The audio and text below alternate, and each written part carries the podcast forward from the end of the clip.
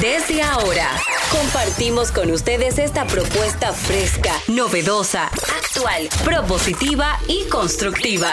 El programa donde la radio y las redes sociales se unen para darte la información más completa y diversa.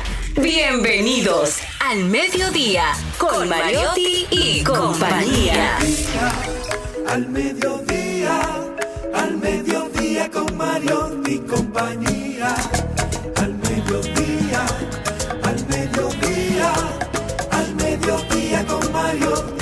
Mariotti y compañía. Si tú quieres disfrutar de foros alternativos y de tuiteros rankeados, este programa es tu amigo. Tu revista meridiana, para el talento una vía, para radio y redes variadas y con la canción del día. Al mediodía, al mediodía, al mediodía con Mario y compañía. Al mediodía, al mediodía, mediodía con Mario y compañía. Si tú quieres disfrutar de página para izquierda, en la calle y el hogar, por eso no te lo pierdas. Para que hablemos un poco de salud y nutrición. Vamos allí camino propio de moda y decoración. Al mediodía, al mediodía, al mediodía con Mario y compañía.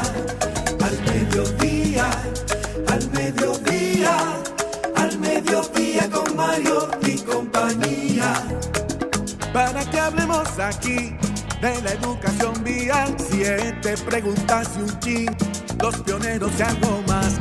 Para que hablemos. Muy buenas tardes. Gracias por permitir que lleguemos a sus hogares, a sus plataformas digitales, a su vehículo si nos está escuchando desde el carro.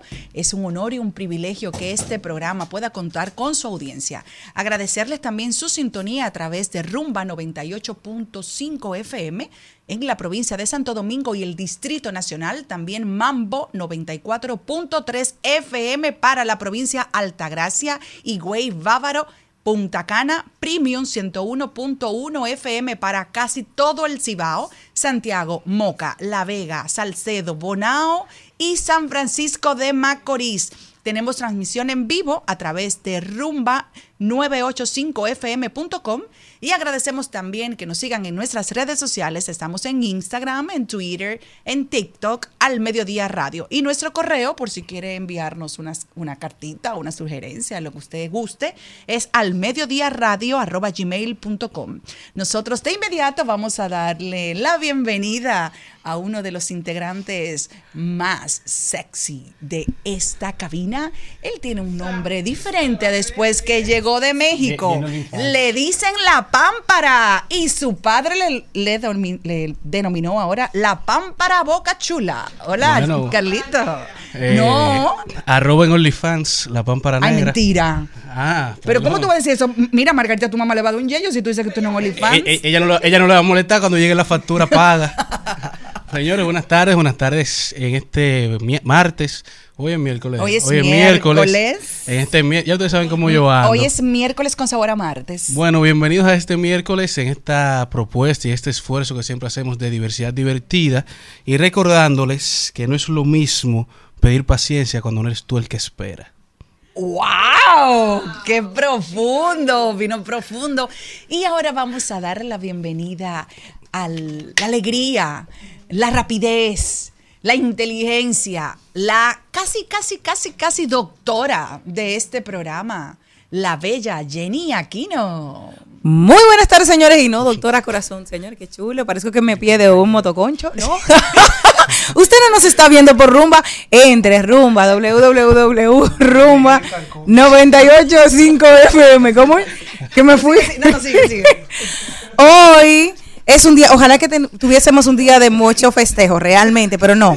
Hay un tema que preocupa y que internacionalmente ha estado dentro de las agendas en- de la ONU y hoy se celebra. Mm, No te oigo, ahora sí es verdad que no me escucho para nada. Pero nosotros sí. Ah, bueno, gracias a Dios. Dice, el 30 de agosto del 2011 se celebra el Día Internacional de los Desaparecidos, cuyo propósito es permitirle a la Comisión de los Derechos Humanos hacer una observación general del número de desapariciones forzadas que han producido en el mundo durante este año. Para que nosotros tengamos una idea, en el año 2022, al 30 de diciembre, habían 62 personas que no se sabía cuál era su paradero.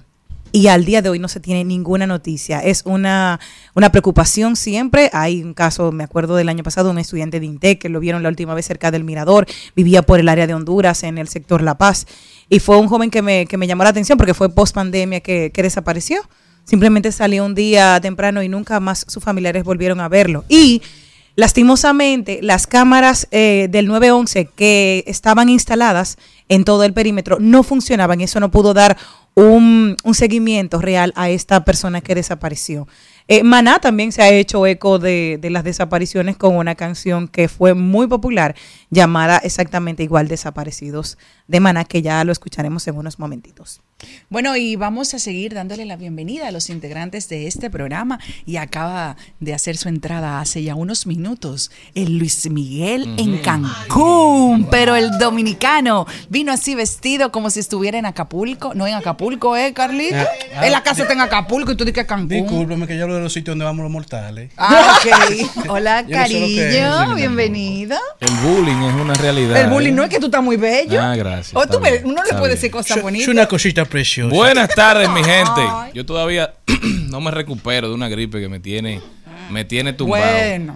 Pero No seguimos andando, como decía mi amigo Gerson Gómez, cariñosamente Renzo, donde quiera que esté, parado porque los pies son grandes. Si no, mi gente, muchísimas gracias, de Yo me verdad. doy un calmantico para las. No, yo he hecho de todo, pero no ha habido forma. Gracias por acompañarnos, gracias por estar con nosotros, por siempre brindarnos su atención, por darnos el placer de contar con su sintonía en este esfuerzo de información sin sufrición, diversidad divertida, que es al mediodía con Mariotti y compañía. Un placer estar aquí con todos ustedes.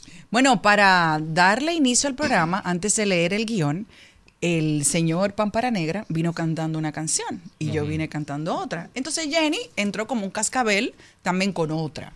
Entonces la señora productora, la señorita productora, nos dijo que hiciéramos públicamente como la dinámica de de generacional de la canción que cada uno estuvo en, ¿Cuál era? Vamos a pensando. ver, Entonces, para que tú luego digas la tuya. sí, Vamos a ver que, con cuál empezamos. Ajá, ¿con cuál vinieron? ¿Y No de sé. quién es? Hay que decir. Bueno, nadie que sabe nadie de mi verdadera vida, de mi forma de pensar, de mis llantos y mis risas, que sabe nadie que sabe nadie, que sabe nadie lo que me gusta.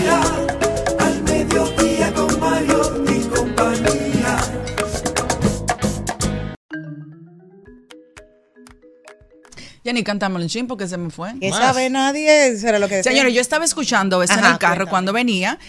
Esas canciones me encantan. ¿Por qué me gustan? Ajá. Porque mi madre, que está oyendo este programa, es todavía loca con la Sofi. Y yo Ah, crecí sí. oyendo la Sofi, Pero la mía. Alma Jimbe y otras artistas. Entonces, cada vez que escucho una canción de la Sofi, no es porque me esté pasando, o, pero me gustan y como que me transporta a mi Al niñez. momento. Sí, a mí la que me gusta. Llegó el momento del adiós. Ay, mi amor. Ay, esa ya es no linda. hay más nada. Eso es duro. ¿Por Los qué hay tantas canciones como a los amores ocultos? eh? Hay tantos artistas que le cantan a esos amores que nada más lo conocen los Ellos protagonistas. Es que no- Son mejores así. Los 80 eran de robar marido, todos. Ustedes sí. Oh, ¿Quién oh, ya? oh. Búsquenlo. Maricela era, sigue Y ahora- siendo de esclava. Era como esa parte de, que, que es ella más que yo. Amor mío, déjala. Mi amor, todo La eso era. Yuri. Eh, sí, la No, loba. son dos cosas no- diferentes. Una cosa son las infidelidades. Ah. Esas tienen que ser secretas por ah, cuestiones inherentes a la misma naturaleza. Ajá. Pero yo digo esos amoríos secretos aún entre personas que no tienen compromiso. O sea, que no les no interesa. eran al ojo público. Exacto. No estaban enfrente Que no les interesa la opinión de un tercero. Que lo similar a esto Parece que sería será cuando tú mejor tienes una así. relación y no la subes en las redes. Le Claro. voy, le voy a contar una cosa. Joaquín Balaguer fue Aquello una que de que las personas. Sí, sobre todo. Joaquín Balaguer eh, fue una de las personas más cultas, intelectual, y siempre se habló de que él normalmente, quién eran las personas que conquistaron su corazón y los que supuestamente tuvieron hijos con él, que hasta ahora no se ha comprobado nada, pero se dice, quiénes fueron. Fueron personas que estaban trabajando muy cerca de él, sobre todo cerca de casi todas del sector doméstico, que lo cuidaban, lo añoñaban, lo, por ahí iba. Entonces tú decías... no salía? no, claro, él no salía exacto, tenía una vida mu- social muy limitada.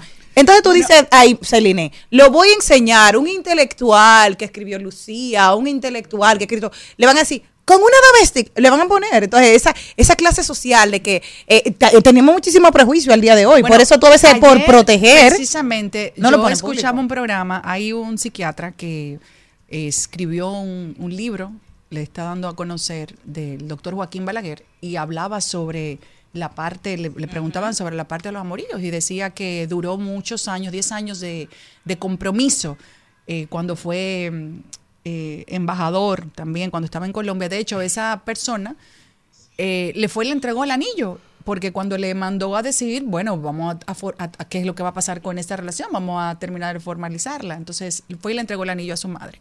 Y hacía como un recuento también de la parte amorosa. Y definitivamente el psiquiatra, que lamentablemente no recuerdo su nombre ahora, lo voy a buscar, decía que en los estudios que él, que él ha, se ha podido contacta- contactar de todo lo que es la vida del doctor, le tenía fobia a las relaciones formales y al matrimonio. Inmediatamente veía de que ya eso había que pasar a un segundo plano, pues entonces parece que esas relaciones se evaporaban. Y es verdad que hay gente que tiene fobia como a la formalidad. Aquí hay dos. Y además, no, no, no. Además de que sí, hay que proteger la- los cosas. Lo duro era que vienen de unos 12 años, que venía de- del trujillismo. Entonces tú tienes que proteger tu prole, porque a ti no te...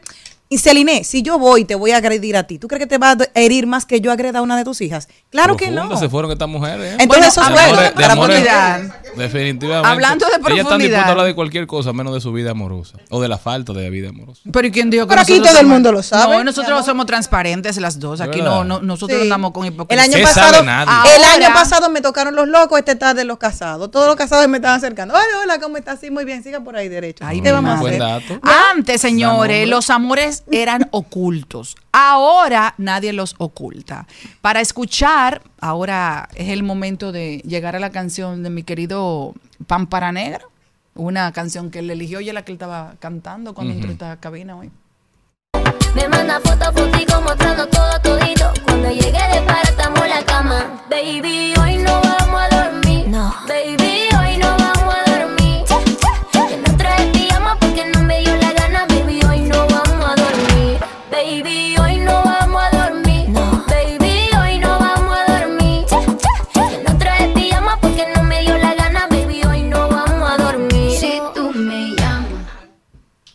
vamos con el contenido, señores, luego de que ustedes pudiesen conocer a fondo, ¿eh? Lo que están pensando los miembros de, de este Me programa. encanta. Entre que sabe nadie y hoy no vamos a dormir. No, me Y encanta. que metieron un Muy señor de las cuatro décadas. No. Yo también me asusté. No, yo te, y la mía que no lo pusieron. Si eso es tuyo, dame un chino. Tu amor. Empezamos con Katrina Naud, que ya está por aquí. Katrina hoy nos viene a hablar de la ley alemana de cadena de suministro. Nos viene a instruir, a enseñar de qué se trata esto y cómo puede aportar a la República Dominicana. También nos vamos con Ay lo dijo. Hoy tenemos una invitada muy especial también, Raimieri Delgadillo. Ella es periodista y autora de la guía que vamos a presentar esta noche. Guía para la cobertura mediática de casos de violencia de género. Una herramienta para proporcionar directrices prácticas y éticas que ayuden a abordar casos de violencia de género de manera respetuosa, sensibilizada y efectiva mientras vamos construyendo el camino a una sociedad sin violencia. Hablaremos de deportes, rodaremos por el mundo, analizaremos las principales tendencias en las redes sociales como siempre y en De Paso y Repaso con Maribel Contreras hoy, un plato fuerte como siempre, don José Antonio Rodríguez, cantautor dominicano, estará con nosotros hablándonos de su vida, de lo que nos trae y de su trayectoria. Siempre interesante hablar con don José Antonio. Celi Tips, Celine Méndez hoy nos estará dando algunas recomendaciones. También hablaremos de tecnología y todos nuestros segmentos. Ramón Molina hoy hablándonos de mascotas y explicándonos la importancia y cómo seguir aportando y apoyando a los perros rescatistas. Esto y mucho más en su programa preferido. No se muevan de ahí. Pues esto antes no me había pasado.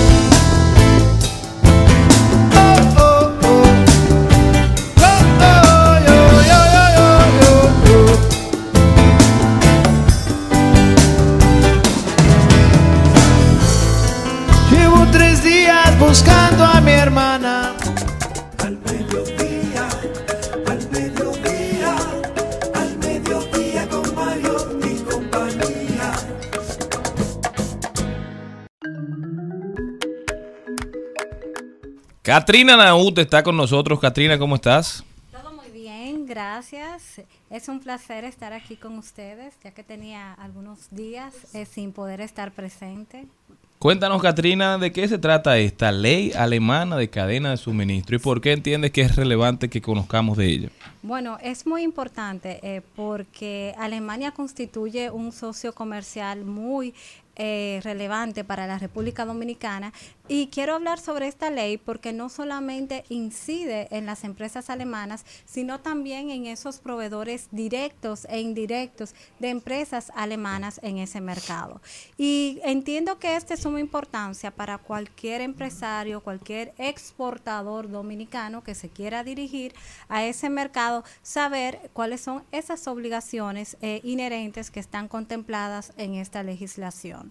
Y sobre este particular, eh, quiero hablar brevemente sobre qué se trata la misma. Y esta ley entró en vigencia en enero de este año y tiene un enfoque en lo que son los principios rectores de las empresas y los derechos humanos. Y aquí también abarca sobre lo que es la debida protección al medio ambiente.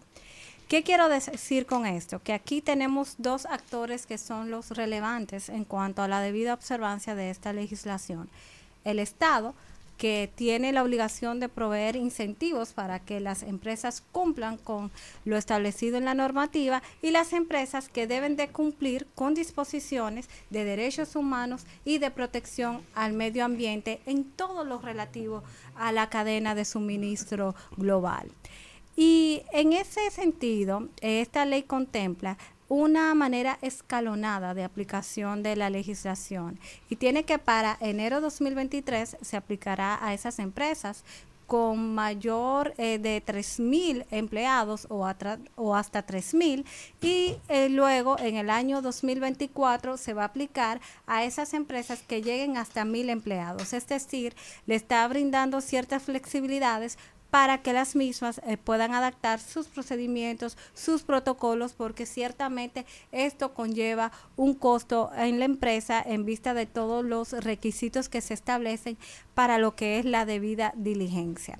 Ahora bien, ¿de qué estoy hablando propiamente cuando hablo de una posible violación de derechos humanos. Y aquí estoy abordando específicamente a lo que es el trabajo infantil, el trabajo forzoso, esas condiciones mínimas eh, laborales que han sido establecidas en convenios internacionales ante organismos como la Organización Internacional de Trabajo, la OIT, o también el Pacto eh, sobre Derechos Humanos. También aquí hablamos sobre salarios justos y competitivos, cómo la empresa debe de adoptar medidas de seguridad en sus instalaciones, en la indumentaria de sus trabajadores, la libertad de asociación, es decir, no solamente garantizar esos derechos, sino más bien que proveer esas herramientas para que las empresas puedan presentar y evidenciar ante la autoridad de control que eso se está cumpliendo.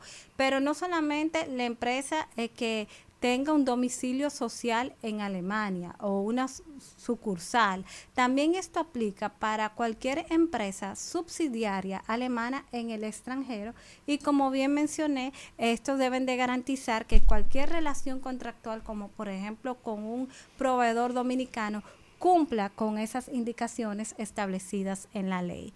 En materia de medio ambiente, estamos hablando sobre el uso y la producción de mercurio, también el uso de agentes contaminantes orgánicos y sobre la exportación e importación de residuos orgánicos. Y esta ley eh, es muy específica en decir cuáles son las violaciones o cuáles son los factores de riesgo para que se consume un hecho y pueda ser considerado y punible en cuanto al marco de lo que son los derechos humanos y la debida protección del medio ambiente. En el caso de los alemanes, siempre cuando, cuando residía en España decían, los españoles hablaban de ellos de que eran demasiado cuadrados son muy cuadrados, ellos son como vamos al trabajo, pero sin embargo tienen una de las de los países más eh, disciplinados a nivel laboral, de como todo muy organizado y, echan para adelante. De hecho, para ser parte de la cultura alemana, si tú como español ibas para allá, tenías que adentrarte a su cultura, aprender el idioma súper bien y tenían unos trabajadores sumamente competitivos y unos salarios muy, muy, muy eh, atractivos para tú poder emigrar y ser parte de esta comunidad. ¿Qué como país nosotros podemos aprovecharnos de ellos con esta ley a nivel de organización? ¿Qué cosas nos pueden sumar? ¿Y cuáles son los productos, si tenemos nosotros, que exportamos a Alemania? Sí, mira, noso- para nosotros como país eh, fortalece y robustece esas obligaciones internacionales que ya nosotros hemos concertado ante la OIT, el Pacto de los Derechos Humanos, también en acuerdos comerciales como por ejemplo el que tenemos con los Estados Unidos, que tiene un capítulo laboral que establece cuáles son esas obligaciones del Estado, esas obligaciones que se deben de proveer a los trabajadores, también el acuerdo que tenemos con la Unión Europea. Es decir, nosotros tenemos muchas obligaciones internacionales enmarcadas en acuerdos, tenemos nuestro código de trabajo que también provee disposiciones en el ámbito nacional, pero no tenemos una ley per se sobre toda la cadena de suministro, que es lo que quiere eh, Alemania para esas empresas a la hora de hacer negocios. Entonces, yo creo que esto es algo muy importante porque aquí hoy en día hablamos de un comercio justo, de un comercio en donde se tenga en cuenta a la persona, en donde se pueda conservar el medio ambiente y eso fortalece la dinámica del comercio en esos dos aspectos. En cuanto al tema de intercambio comercial, Alemania ocupa la novena posición en términos eh, de lo que son las exportaciones dominicanas en lo que va de enero a julio 2023 constituyendo un monto total de 13 millones exportados al día de hoy. ¿Cuáles son esos productos? Aquí estamos hablando en primer lugar de los puros, de los cigarros dominicanos, que es el producto estrella en ese mercado. También hablamos de instrumentos médicos de medicina, que aquí eh, lo tenemos específicamente en las zonas francas, el ron, el cacao en grano, los plásticos, los bananos, las frutas conservadas, es decir, hay muchísimos rubros del área de agricultura que son fundamentales en ese mercado. Gracias a Dios, no se ha evidenciado en la República Dominicana eh, ninguna inconsistencia, ninguna violación en cuanto a trabajo infantil o trabajo forzoso en las áreas anteriormente citadas, pero sí hemos tenido casos en donde la República Dominicana a nivel unilateral eh, y por parte del sector privado ha sido sancionado por no cumplir alegadamente con las condiciones mínimas laborales, como es el caso del azúcar en Central Romana, medida impuesta por los Estados Unidos el año pasado.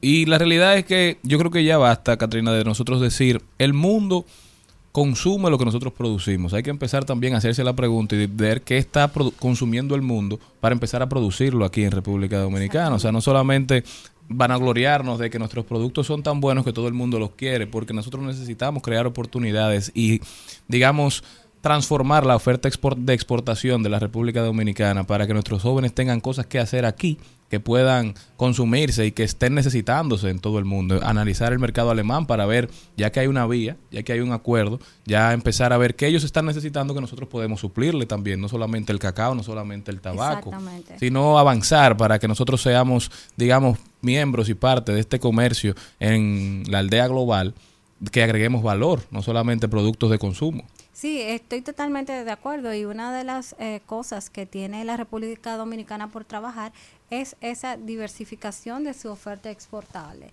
y ver cómo nosotros también podemos incorporar en esos mercados internacionales otros rubros de la economía nacional. Y aquí hablo específicamente porque las exportaciones al mercado alemán se componen en un 62% de zonas francas y un 32% es a nivel nacional. Entonces ahí yo diría ver, analizar cuáles son esas, eh, esos productos eh, que Alemania está importando de otros países que son una competencia directa con la República Dominicana y ver a través eh, de una estrategia de promoción comercial cómo la República Dominicana puede posicionarse en ese mercado, puede participar en mayores ferias y puede insertar mayores productos de la economía nacional en ese mercado. Así es. Katrina, gracias. Siempre sumamente interesante todo lo que nos traes. De verdad que yo creo que las personas aprenden contigo, Katrina. ¿Cómo puede la gente continuar esta conversación? Gracias. Eh, pueden continuar la conversación en Katrina Naut S en Instagram y Twitter por igual. Gracias, Katrina. Nosotros continuamos. No se muevan de ahí. Mujeres no hay quien te pare, pero yo tengo la clave para agarrarla y usarla, para bailarla y tripearla, para besarla, para tomarla, encerrarla y decirle, no soy malo chica,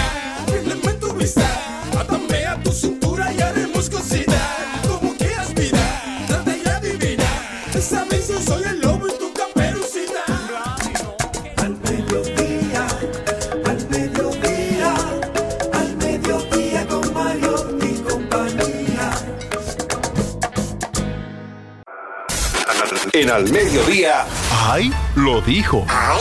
Lo dijo. ¡Ay! Lo dijo. ¡Ay! Lo dijo. ¡Ay!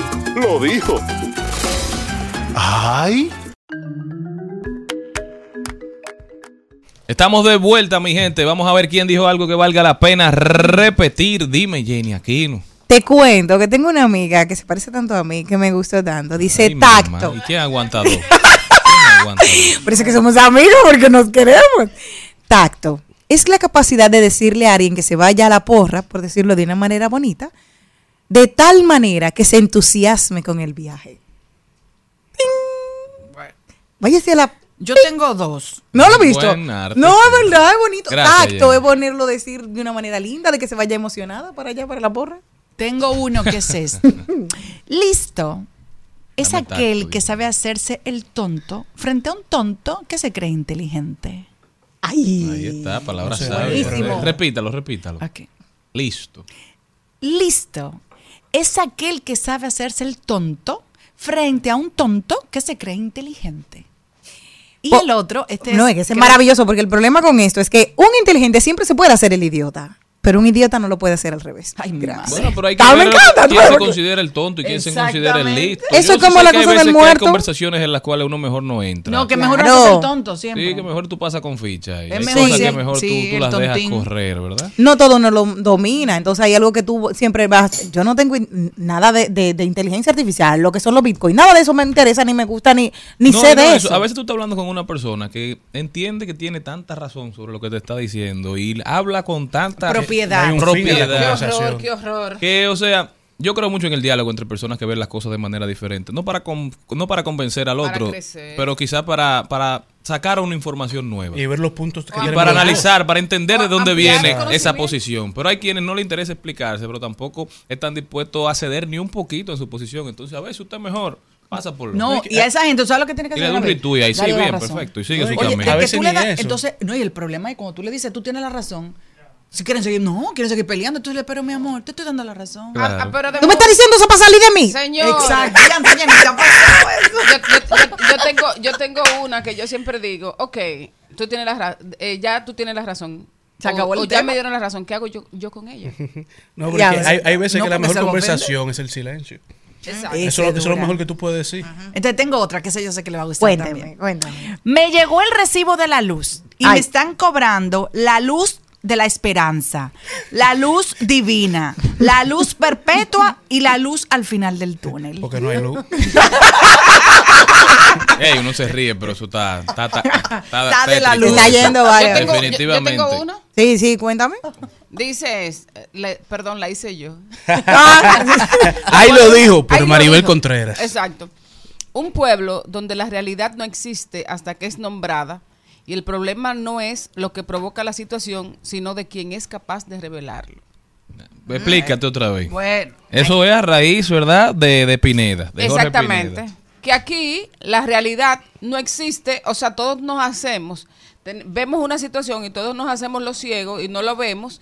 Entonces, cuando alguien la hace, hace que todos los vea, entonces en vez de culpar lo que originó el problema, se culpa simplemente a quien fue la capaz de, revelar O sea, la en vez de situación. profundizar en la situación, lo que hace que se habla nada más lo que la sacó al aire. Pero y- y quienes se indignan son quienes no tienen que ver esa realidad todos los días. Quienes y que- han y que- decidido y se les permite vivir en una burbuja Exacto. de perfección y de, de lo que debe ser, sin saber que al final lo que es construye y se debe construir sobre la base del deber ser, no al contrario. Y- y que que, también por lo general esas personas que critican y hacen eso no accionan de ninguna forma para cambiar esa situación. Así Simplemente alzar la voz y ya me fui.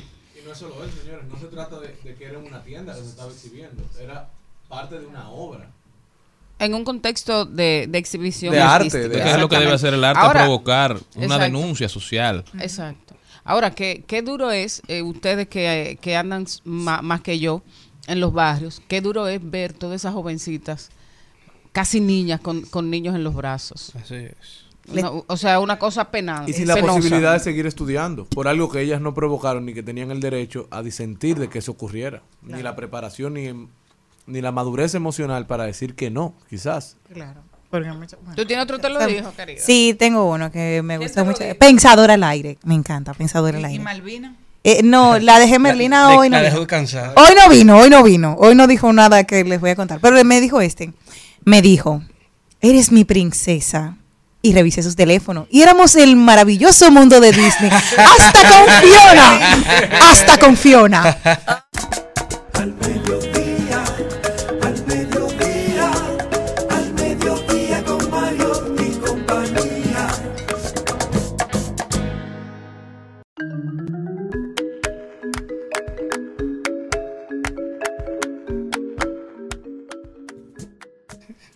Y señores, le cuento que hay una nueva, ahora mismo hay una controversia con nuestra querida Carol G, que ha tenido un exitazo en, en su tours, ahora que está haciendo por ahí por. Estados Unidos, y la bebecita. Que ahora es More. Ahora van a Ahora tener More. eh, van ¿Te como- gusta ese bebecita more. More. Sí, porque Faye le dice Dick More. Ay, more, qué lindo. Sí, porque eso está fuerte, señores, de que, que usted le diga a o, su próxima pareja como le decía la antigua. No, ¿verdad ¿Verdad que no? No, eso no se hace. como ¿Verdad? Sí, pero si no es público. Si tú, eres- tú- si tú entras en el mundo de Disney, está bien, pero si tú eres, eh, no puedes venir ahora de que bebecita, porque ya soy público. No, no, no, Entonces, no, ¿cómo se crean esos Eh, depende de lo que te Nombres. sale cielo, cariño, mi amor. ¿Cómo Porque depende cómo Por lo, depende de por lo la general, cosa. el tipo de pareja te dictamina más o menos por su personalidad Por y un- sus formas. Sí, ¿Cómo claro. tú la llamas? ¿Cuál tú usas? No lo puedo decir porque me escuchan. A mí no me van a meter en el medio. No escucha Te familiar. metiste solo. Me encantó. Pero, señores, ahora mismo está en plagio, la están acusando de plagio por la canción Don't Be Shy. Entonces, ella eh, ha sido todo un exitazo un DJ Tiesto. Y vamos a tener aquí las canciones para que ustedes sepan el por qué le están acusando de plagio. Give me all you got. Don't ask why, why, why. Don't be shy, shy, shy. Is it love or lust? I can't get enough. Don't ask why, why, why. Don't be shy, shy, shy. La la la la la. La la la la la. La la la la. Y entonces, que ese es un, un exitazo que todos estamos bailando aquí en cabina porque me encanta, pero el cantautor cubano estadounidense René Lorente presentó este martes una demanda a Carol G por unos 3 millones de dólares porque tiene una pieza, yo encuentro que ya que eso, eso lo da ella para los chicles los fines de semana, debería de darle esos chelitos y salir de él y ya, y que sea feliz Ella él con ahora ella cosa. está de hobby eh, facturando. Exacto, ella ahora factura, las mujeres ya no lloramos, entonces vamos a ver Bueno, cuál es la canción por la cual este señor ahora vino a llorar para que le den lo suyo. El que no llora no le dan nada.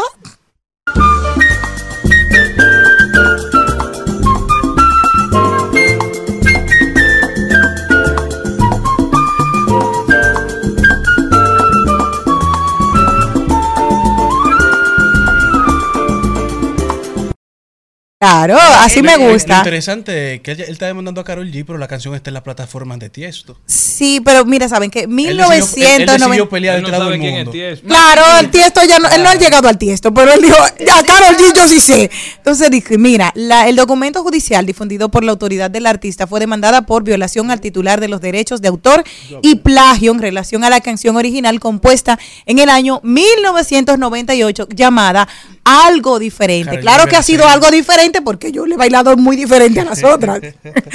pero ya saben que ahora, yo creo que ya debería dar eso y ya, dice él. ¿Cuánto tú- cuánto tú crees que Por ello, el demandante solicitó que se, re- se requiera a, la- a los demandados pagar 3 millones de dólares por su angustia mental, humillación y daño y reputación a vergüenza. es lo que debería ser que para irse de vacaciones lo ya. Que todo el mundo. Mira, yo quiero esos chelitos para irme de vacaciones porque no se pagó en el 98 y ahora la gente sabe que existe gracias a Carol G. Debería de darme la comisión. No, pero Totalmente esa de canción fue muy acuerdo. famosa también. La de él. En, et- en esta cabina entendemos que tú te acuerdas. Te van a dar algo, Maribel. La verdad es que las coincidencias en el ambiente artístico son muy raras a ese nivel, pero todo sale de ¿En algún qué lado. discoteca? Hay un grupo de, de jóvenes en Estados Unidos que están incluso promoviendo una iniciativa de patentizar todas las posibles combinaciones a través de inteligencia artificial que pueden hacerse con las notas musicales para evitar este tipo de problemas. Claro. ¿Por qué? Porque si bien es cierto que es muy difícil que dos personas tengan la misma idea, no es imposible. Hay gente Pero que eso- tener ritmos parecidos porque son derivados de una inspiración quizá de la misma inspiración y se parezca a lo que Pero salga. entonces ese plan de los estadounidenses significa el, el fin de la creación. no de las melodías, no, que ya tú no vas a poder Bueno. pelear con otra gente porque la melodía es tuya.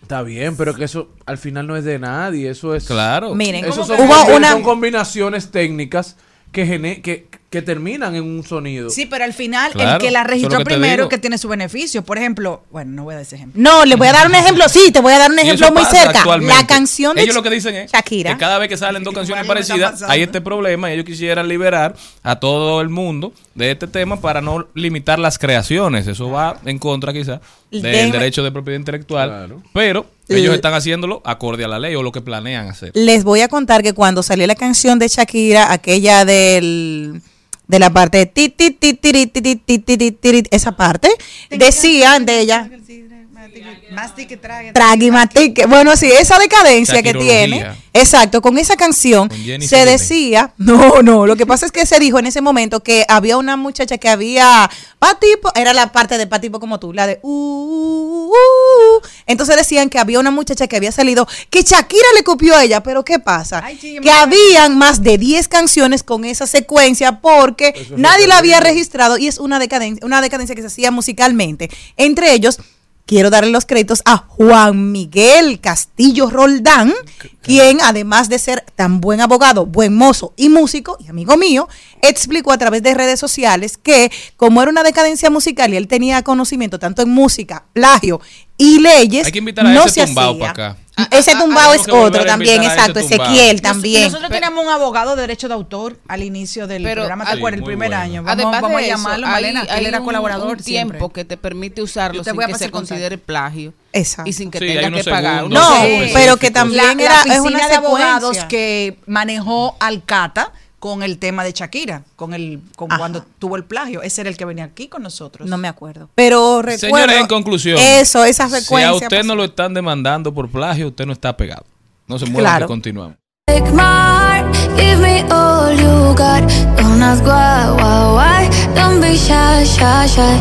Is it love or lust? I can't get enough. Don't ask why, why, why. Don't be shy, shy, shy. La la la la la. La Al Mediodía dice presente. Dice presente el músculo y la mente. El músculo y la mente. Estamos en deportes.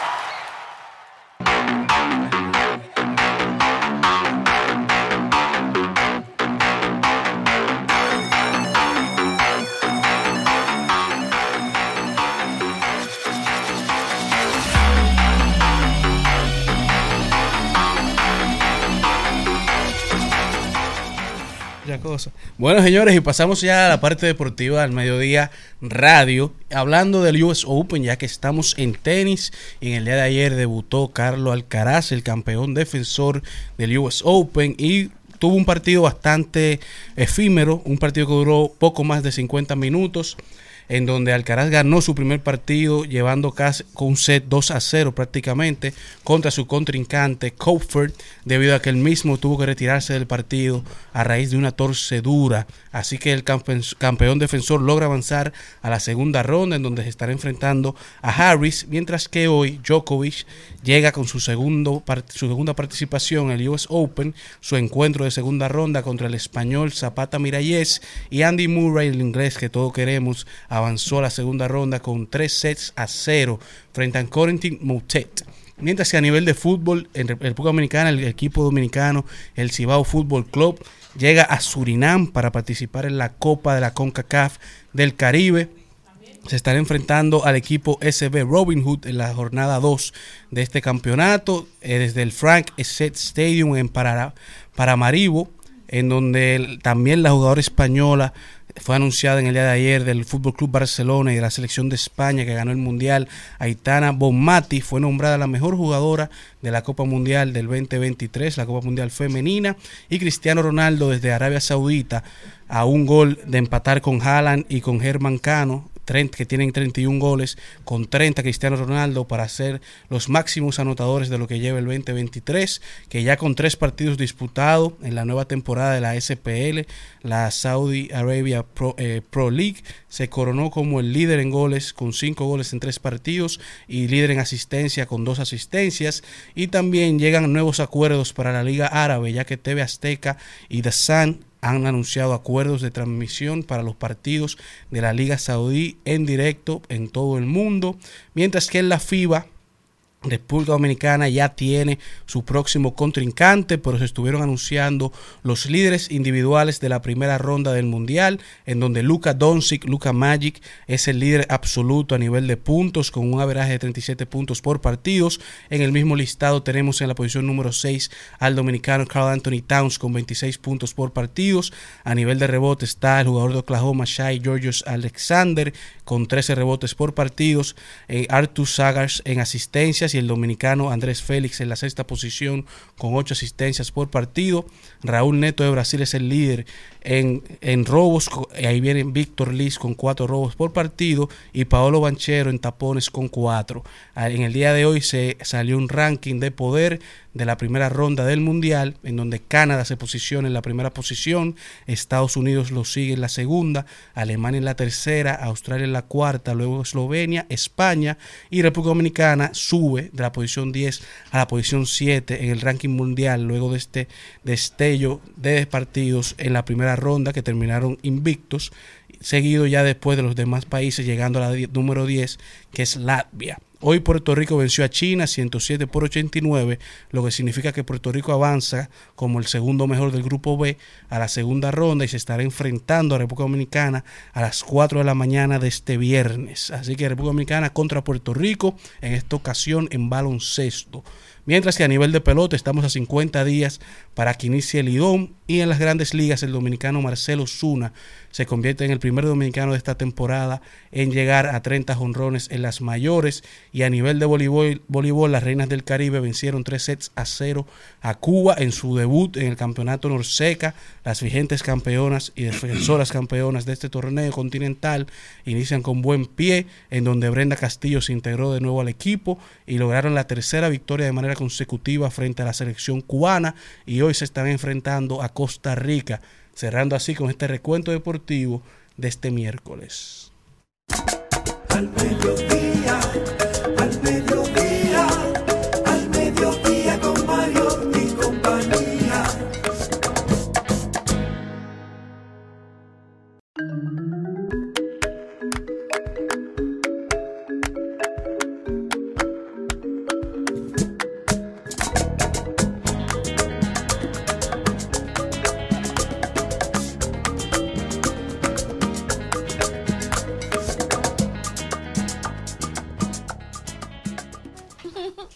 Bueno, y ahora tenemos la oportunidad de conocer la guía para la cobertura mediática de casos de violencia de género y están con nosotros Raimieri Delgadillo, quien es periodista y autora de la guía, conjuntamente con Paula Rodríguez Arredondo, politóloga y coordinadora de proyectos de la Fundación Friedrich Elbert para República Dominicana y Cuba.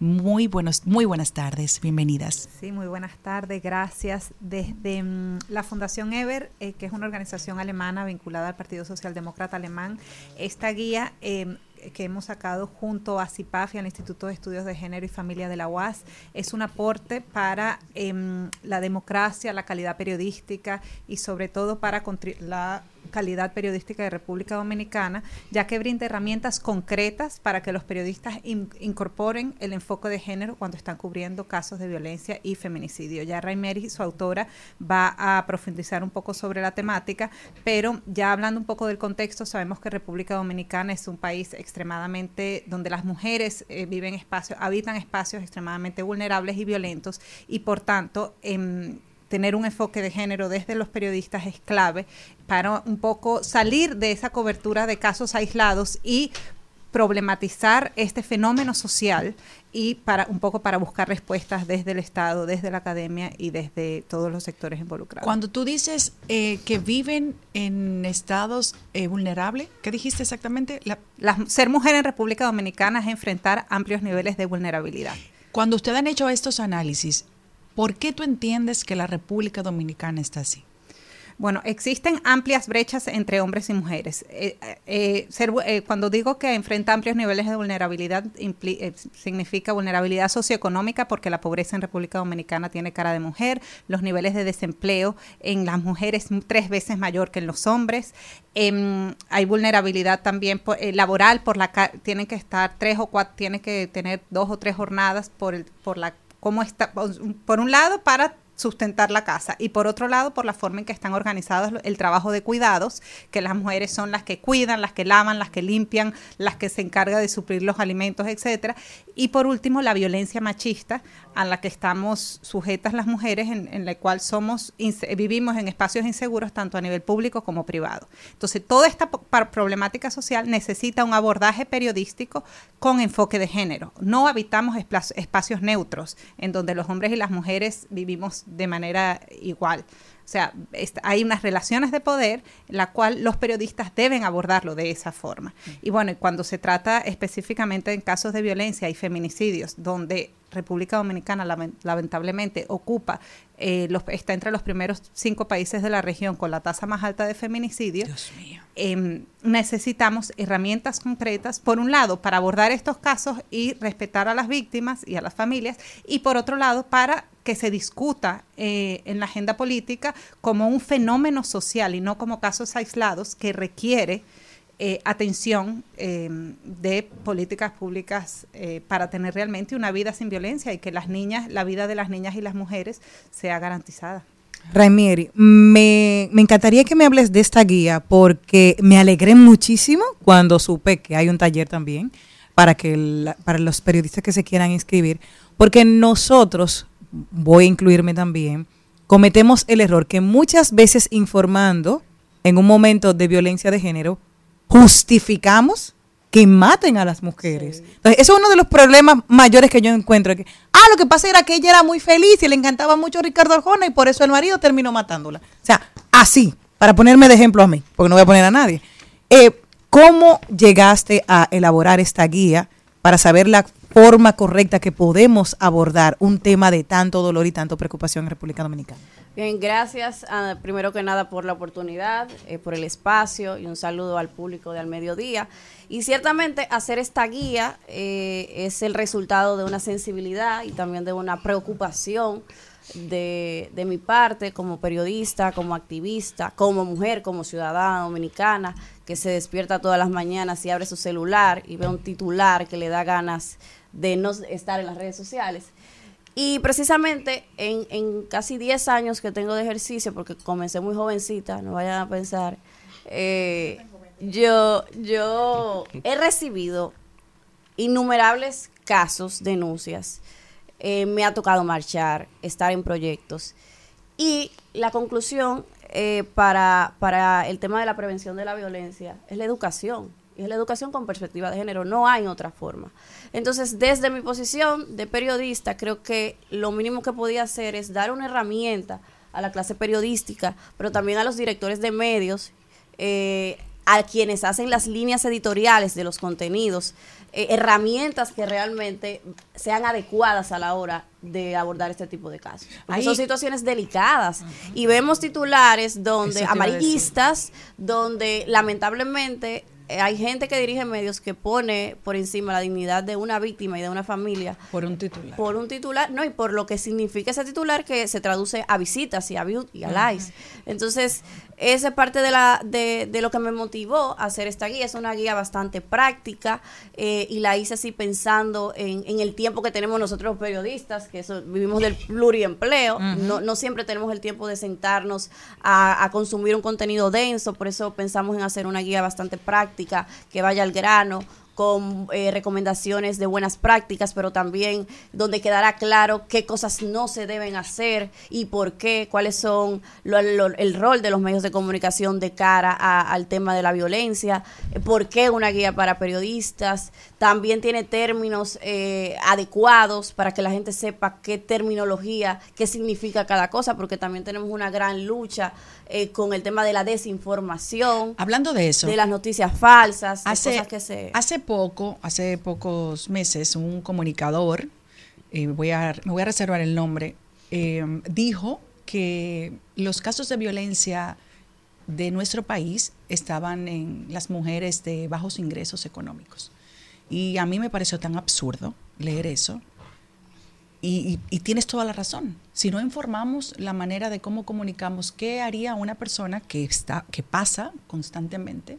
Mujeres que son profesionales, que, Que no tiene un tema de estatus, ni ni de ingreso, mujeres Claro, que ganan dinámica- mucho dinero y también son, a- son mujeres que son En, en el caso de las mujeres pobres, obviamente hay un factor eh, de dependencia económica que agudiza el tema, pero eso no significa que las mujeres que tienen una posición de privilegio o, o un estatus mayor, clase media, clase media alta, no estén eh, fuera del círculo de la violencia. Y aprovechando ese comentario que dices, eh, Celine, quiero decir que esta guía eh, y este reclamo y esta, este llamado al diálogo a los comunicadores y a mis colegas no es un latigazo, no es un regaño. ¿Por qué? Porque todos somos parte y hemos sido producto de un sistema educativo deficiente. Lo que pasa es que algunos hemos corrido con la suerte de desaprender, aprender o no hemos preocupado por, por eh, eh, hacer un trabajo, digamos, adecuado, con empatía. Yo siempre hablo de eso. Cuando voy a publicar una nota, cuando hacer un, voy a hacer un comentario en un medio, eh, en cada tarde en el programa que elaboro, siempre pienso cómo yo me sentiría si el objeto de esa noticia fuera yo. Wow, O sea, la empatía es clave. Y yo siempre lo digo, ¿cómo tú te sentirías como periodista si tu hermana es la que aparece ensangrentada en esa noticia? ¿Cómo tú te sentirías si fuera tu esposa, tu hija? Entonces, eh, o tu hermana, tu cuñada, tu familiar, la empatía es clave para eso. Y, y no es un latigazo porque todos hemos sido víctimas de ese sistema. Em, yo de hecho dediqué mi tesis de grado de la universidad, de mi alma mater, la UAS, eh, de la cual soy muy orgullosamente egresada, al analizar el caso de Emily Peguero.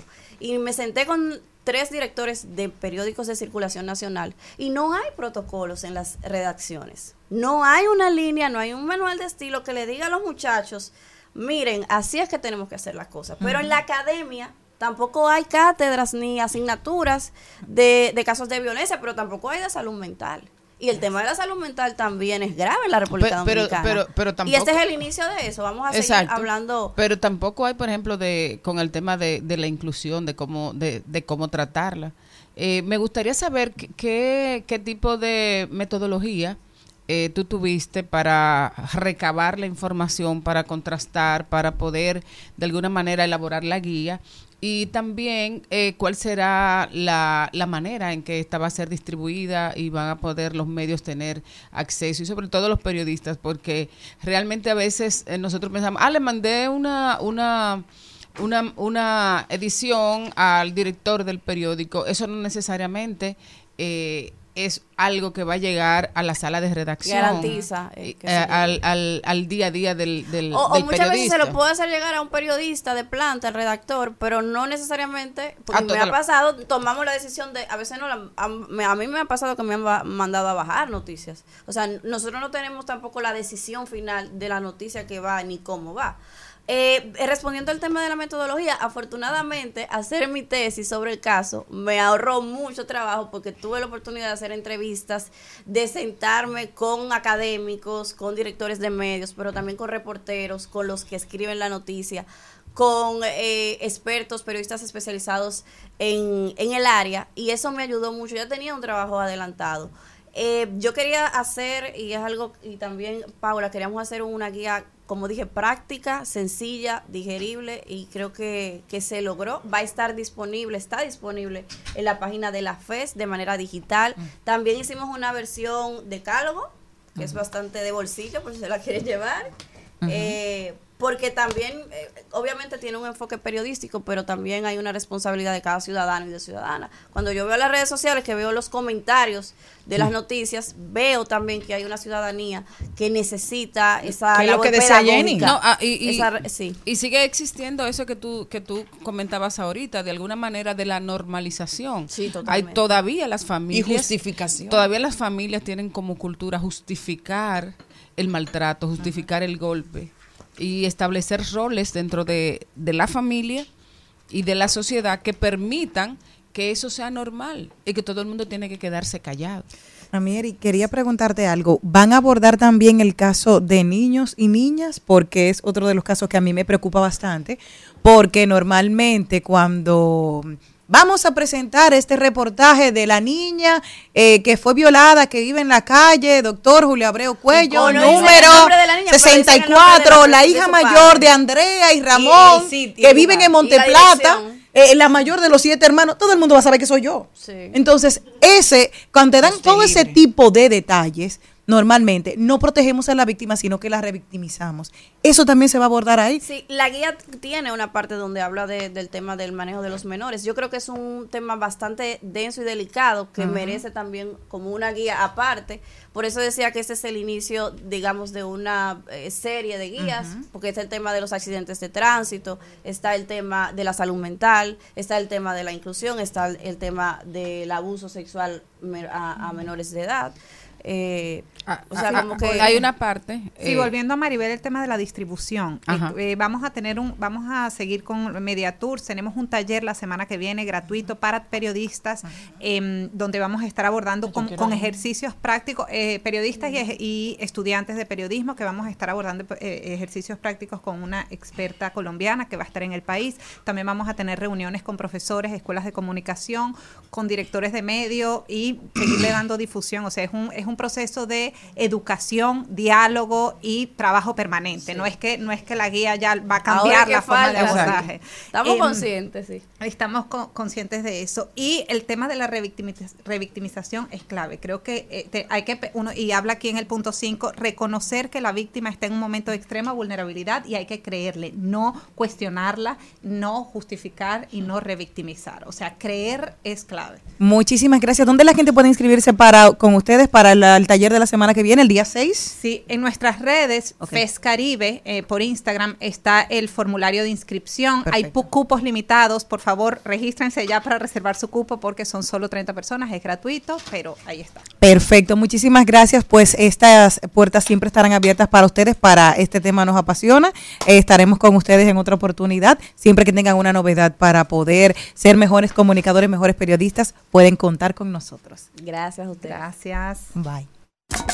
Al mediodía, al mediodía, al mediodía con Mario y compañía. Trending, Topics. Al mediodía. Con Mariotti y compañía. Presentamos Trending Topics. Estamos de vuelta, mi gente. Gracias por continuar con nosotros en Al Mediodía Radio. Vamos a ver cuáles son las principales tendencias en las redes sociales. La reina B. Jones, como siempre.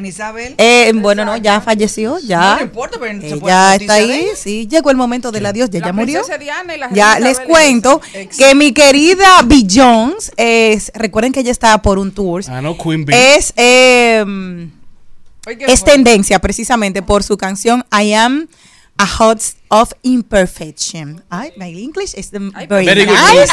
Very, very looking. eh, Super nice.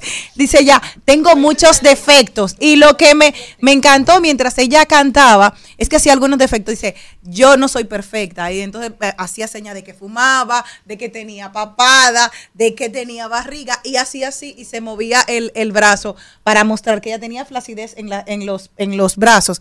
Que nosotras, las simples mortales, decimos, no, no, porque que Beyoncé es una 4x4, es un jipetón. Pero ella también dice, no, soy tan humana como tú, soy tan normal como tú, tengo flacidez como tú. Y viene a quitar un poco de ese mito de que por ser famosa, por ser millonaria, no tiene los mismos problemas que todas las mujeres tenemos en, en la vida real diariamente. Así que ella es una de las tendencias porque las fans la han amado mucho más por decir, soy vulnerable tanto Oye, como tú. Y el arrastre de Beyoncé tan fuerte con sus fanáticos, porque el ministro de Economía de Estados Unidos, no sé si el ministro o lo que sea, pero hizo un comentario de que la gira de, de Beyoncé en Estados Unidos y la de Taylor Swift han dinamizado la economía, del poder Bueno, de arrastre que tiene. Tú sabes que mm, eh, hace pocos días yo tuve que ir a hacer algo familiar y mm, cerca de donde ella estaba en el concierto vive mi madre. Y esa señorita, esa cantante tan admirada, eh, pagó 100 mil dólares para que esa noche el metro estuviera abierto fuera del horario normal para sus fanáticos. Entonces, eso es pensar en el prójimo, no solamente en cómo te va en tu gira. Eso tiene fondo. Sí. Bueno, también en tendencia. Todos los chicles. No, pero 100 mil BTV. dólares para esa mujer, eso, eso sí para los chicles. por eso mismo. Eso tres pesos. Se me lo di a mí. También en tendencia BTV Canal 32 que ayer inauguró una nueva temporada. Felicidades para mi amigo Miguel, que no me invitó, pero le querido deseo amigo felicidades. Miguel Medina. Le auguramos éxitos en este nuevo proyecto que emprende BTV Canal 32. Mucho talento, mucha calidad de producción en lo que pudimos ver. Así que todo el éxito del mundo a BTV Canal 32. Está en tendencia también el queridísimo, el Salón de la Fama Dominicano, David Ortiz, ya que David publicó en sus cuentas, en ambas cuentas de Instagram, una comunicación en donde él habla de que está siendo víctima de una extorsión y que hace seis meses también fue víctima de un hackeo en sus cuentas bancarias y que actualmente está tomando las medidas del lugar junto a las autoridades de Estados Unidos y dominicanas para poder dar con estas personas que quieren victimizarlos y utilizar su vida en su contra. Bueno, también es tendencia a la Florida por el huracán que lamentablemente estamos viendo noticias eh, muy que ojalá no impacte eh, la Florida y bueno, se llama Idalia. Esa es una de las tendencias del día de hoy. Bueno, otra de las tendencias del día de hoy es Vidal Plus, la empresa señalada como responsable de la explosión en San Cristóbal, eh, cuyos dueños han sido apresados. Los detenidos son Maribel Sandoval y Edward Vidal, ejecutivos de la empresa, ubicada en el antiguo edificio del desaparecido mercadito de la calle Padre Ayala en San Cristóbal. Todavía no se sabe. El informe dice, se supone o presumimos que sucedió tal o cual cosa. Definitivamente hay que hacer un- una investigación exhaustiva porque, señores, es una de las tragedias más grandes que han acontecido en este país. Y el no saber de dónde salió es preocupante, alarmante y no debe quedar así realmente. También es tendencia el presidente Abinader porque ha dicho en cuanto a la relación del país con los Estados Unidos que estamos en el mejor momento de las relaciones con Estados Unidos. Sí, sí, claro, eso se nota. Tenemos embajador, el Departamento de Estado no nos ha puesto ninguna sanción, se nota. Sí. Y ha dicho que la solicitud hecha al Departamento de Estado de investigar crisis por prisión preventiva en el país es una acción de cabildeos de grupos que están presos en Quisqueya. Bueno, la realidad es que casi la mayoría de los presos que tenemos hoy en día son presos preventivos, muchísimas personas sin condena. La realidad es que esto se ha usado como un mecanismo de condena previa. La realidad es que nuestro sistema judicial necesita el apoyo del gobierno central, efectivamente, no tratar de tapar el sol con un dedo, sino enfocarnos en los problemas neurálgicos y básicos que nos han llevado a donde estamos. Acciones y no excusas. Nosotros continuamos.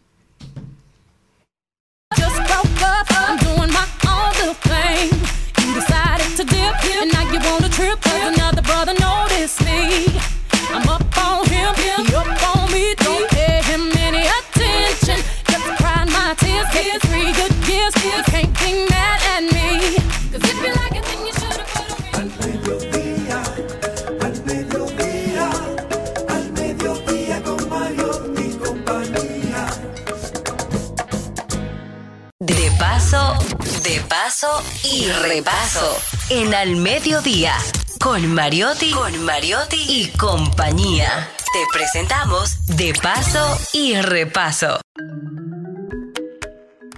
Ah, Bueno, vamos a recibir con un fuerte aplauso a nuestro queridísimo amigo, artista, compositor, publicista, es ministro de Cultura y un gestor cultural que no para de trabajar. Vamos a recibir con un aplauso a José Antonio Rodríguez. ¿Cómo estás? Bien. ¿Cómo estás, José Antonio? Qué bueno tenerte aquí. No, encantado. ¿Y qué, y qué- Creo y que qué- es la primera vez, ¿no? no, no es la primera vez. No. No. Ah, pues. Ya la memoria mía es muy Yo creo que fue Es la primera vez en esta cabina. por- Ah, fue- en la cabina que cambiamos. O creo que fue por Zoom la primera vez. No, él vino, él vino. Él Sí. vino, sí, él Sí, vino allá día- arriba. Sí, allá arriba, en el Ah, que tercer estamos piso. estrenando casa No, nueva. pero ¿qué, qué estrena? ¿Qué estreno? Un, un estreno chulo. Está muy bien. Todos se ven muy jóvenes. Saluda a un productor que no pudo venir hoy. Eh, eh, José Antonio, tal y como decía en la, en la presentación, em, no, no paras, siempre tienes un proyecto nuevo y ahora ah, de alguna manera ese título, ¿verdad? Esa hermosísima canción como un bolero se ha convertido en algo mítico eh, para ti y, y vuelves y vuelves. ¿Qué tienes ahora como un bolero? Y bueno, eh, ¿tú hablas de, de- de la canción o hablas del programa? De- Del programa. Eh, el programa lo detuve hasta el año próximo, porque estoy trabajando en un proyecto como cantautor que se llama Monólogo del Cantautor, que es muy eh, teatral, muy tecnológico además, que empieza en octubre. O sea, todo como que me, me puse para eso. Qué bueno. Hay un, un hecho, tuviste, por ejemplo, una e- esa experiencia primero del programa de televisión, luego tuviste de casa en casa y ahora vienes con este proyecto que en, en sentido general, ¿cuál es la propuesta? ¿Qué, qué, qué quieres compartir con el público? ¿Te vas a convertir en, en un speaker? Eh, ¿cómo, cómo, cómo, ¿Cómo va a manejarse eso? No, no doy para eso. No, es una propuesta que está trabajando, eh, no, no, mi hijo junto a Beto. Ellos son los que están diseñando la propuesta de monólogo del cantautor. Es en base a mis canciones, a mi vida, hablar, pero eh, ¿cómo te explico? Es muy Yo- difícil explicar porque Yo- es muy yo- tecnológico. Yo, tengo como una idea. Hablar metido- cantando, ok. No, estoy No, no. metido en un cubo eh, donde se proyecta todo lo que hablo. Es una experiencia muy, muy extraña. Mm, eh, Pero yo me tiene muy motivado. Ah, va a haber una una cápsula, van a haber pantallas. Son cuatro, eh, de un cubo. En un cubo con una tela parecida al mosquitero. Yo estoy en Así como un cubo, como, no- como, como, como si fuera Marcel Marceau. eh, es muy Pero transparente, ¿o Es cómo? muy difícil de explicarlo. La gente va a tener que... Es una experiencia. Sí, sí, sí. Es, es- es muy extraño. Pero me ha quitado ¿La idea surgió de tus hijos o surgió de, de ti? mis hijos, sí. Ellos están muy ligados a la tecnología. La emoción, aparte de, de la parte, los conciertos en que van, cómo vienen, los- la parte, claro, saben que hay una parte emocional, nostálgica, de la gente que lo extrañó muchísimo tiempo. Tuvimos un funcionario, vuelve el cantante. Hábleme de esta parte también. No, no, de eso hablábamos, que yo regreso con esta propuesta del monólogo del cantautor, donde están las canciones que la gente conoce y las que no conoce también. Es un diálogo muy teatral, con un guion que va llevando a la gente a través de las canciones. Y las canciones no necesariamente están completas, porque es un diálogo. Mm, eh, José Antonio, dentro del, del contexto de tu trabajo, siempre has estado haciendo cosas como, como tú mismo, pero también has estado haciendo eh, de empresario artístico, has traído muchos artistas al país. Eh, dentro del actual contexto de nuestra sociedad y de tu propia carrera, eh, ¿qué otras cosas piensas hacer? Además de los monólogos, y me gustaría saber también dónde van a estar presentándose los monólogos. Empezamos en octubre y va- vamos a estar como en siete ciudades. Excelente. Ya están los, las fechas y eso, te, la- te las mando ya. Pero les va a llegar una invitación al primer monólogo, que será en Casa de Teatro, porque no puedo separarme de Donde Casa todo de empezó, ¿verdad? y les va a llegar una invitación para que vayan y porque que no hay posibilidades de que yo eh, pueda explicarlo con palabras. Wow. Y otras, otras eh, aparte de, de esos conciertos, vuelve a los medios de comunicación, vuelve a hacer, sabíamos que era una parte que estaba adaptando, ahora ya lo tenemos aquí en casa. ¿Qué más? hice- hice ¿Qué otras cositas? Aparte de oficio en su casa, que sabemos que usted hace. Hice el programa de televisión. Y ahora estoy en una cruzada tratando de, de explicar el valor de la cultura, sobre todo al sector que ustedes pertenecen. Ahorita alguien puso un ejemplo de Beyoncé, ujú.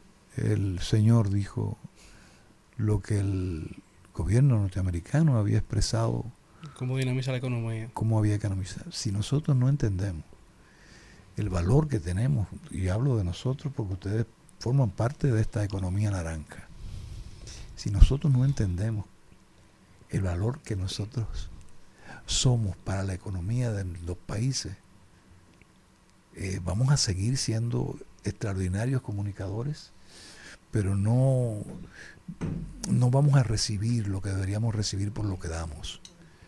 En el 2015 se hizo una única encuesta de consumo de cultura, donde está la comunicación, la música, el teatro, todo. Lo hizo el Banco Central. Para que no vayan a pensar que lo hizo el Ministerio de Cultura, lo hizo el Banco Central. Y los resultados fueron que nosotros aportábamos el 3% del Producto Interno Bruto. Y eso antes de la Estamos hablando de miles de millones de pesos que se utilizan para qué? Para hacer carreteras, escuelas. Pero enumérenme las, las cosas donde invierten en, en esa industria llamada industria creativa o naranja para seguir aumentando las inversiones de nuestro sector al Producto Interno Bruto. No estamos pidiendo, eh, no es mendigando, es sencillamente que se, val- que se le dé valor al trabajo que todos nosotros hacemos y cómo el Estado puede invertir en nosotros. Cuando hablo de invertir en nosotros, no es que vayan a ser eh, emisoras y que vayan a... Invertir en nosotros es tenernos en, en cuenta hasta para las pensiones. Porque cuando tú tengas 70 años, si esto continúa igual, tú vas a tener que ser amigo de un amigo, de un amigo del presidente, para que te pensionen. De nada va a servir el trabajo que tú has hecho durante 30, 40, 50 años. Entonces todo eso tiene que ser valorado, valorizado por el Estado para los trabajadores de la cultura. Así es. Usted desarrolló, y ya que habla del ministerio, para mí una de las mejores gestiones al frente del Ministerio de Cultura, y eso es algo que se, se dice y se sabe. Eh, ¿Qué hace falta? ¿Qué inversión hace falta del gobierno central al ministerio, quizás como ente eh, regulador de todo lo que tiene que ver con la cultura? ¿Qué hace falta para, para que volvamos a, a la República Dominicana de la cultura y el arte? Es lo que te decía, hasta que nosotros, y hablo de nosotros, yo no hablo del Estado, yo no creo que el Estado pueda entender tu valor si tú no lo entiendes. Wow. ¿Me entiendes? O sea, tú no puedes esperar que tus hijos te digan si un papá si tú no le has educado con el ejemplo frente a tus padres diciéndole si un papá. O sea, el primero que tiene que entender su valor somos nosotros, los que estamos sentados en esta mesa. Entender cuál es nuestro valor y hablar sobre ese valor. Yo pongo un ejemplo sencillo. Hace un tiempo, una obra de teatro de unos grandes amigos nuestros fue puesta para que se inaugurara o que fuera colocada en la Feria del Libro. Y todo el mundo eh, vio que eran 40 millones por 6 o 7, yo no sé cuántas. pero- Y se escandalizó. Y, y se escandalizaron, pero o sea, que, que Juan se escandalice, mm, está bien, pensará que es mucho dinero, pero que se, se escandalice el sector y que el sector sea el primero que critique un logro de su sector. Es algo que te dice a ti, no hay, no hay comprensión de lo que somos.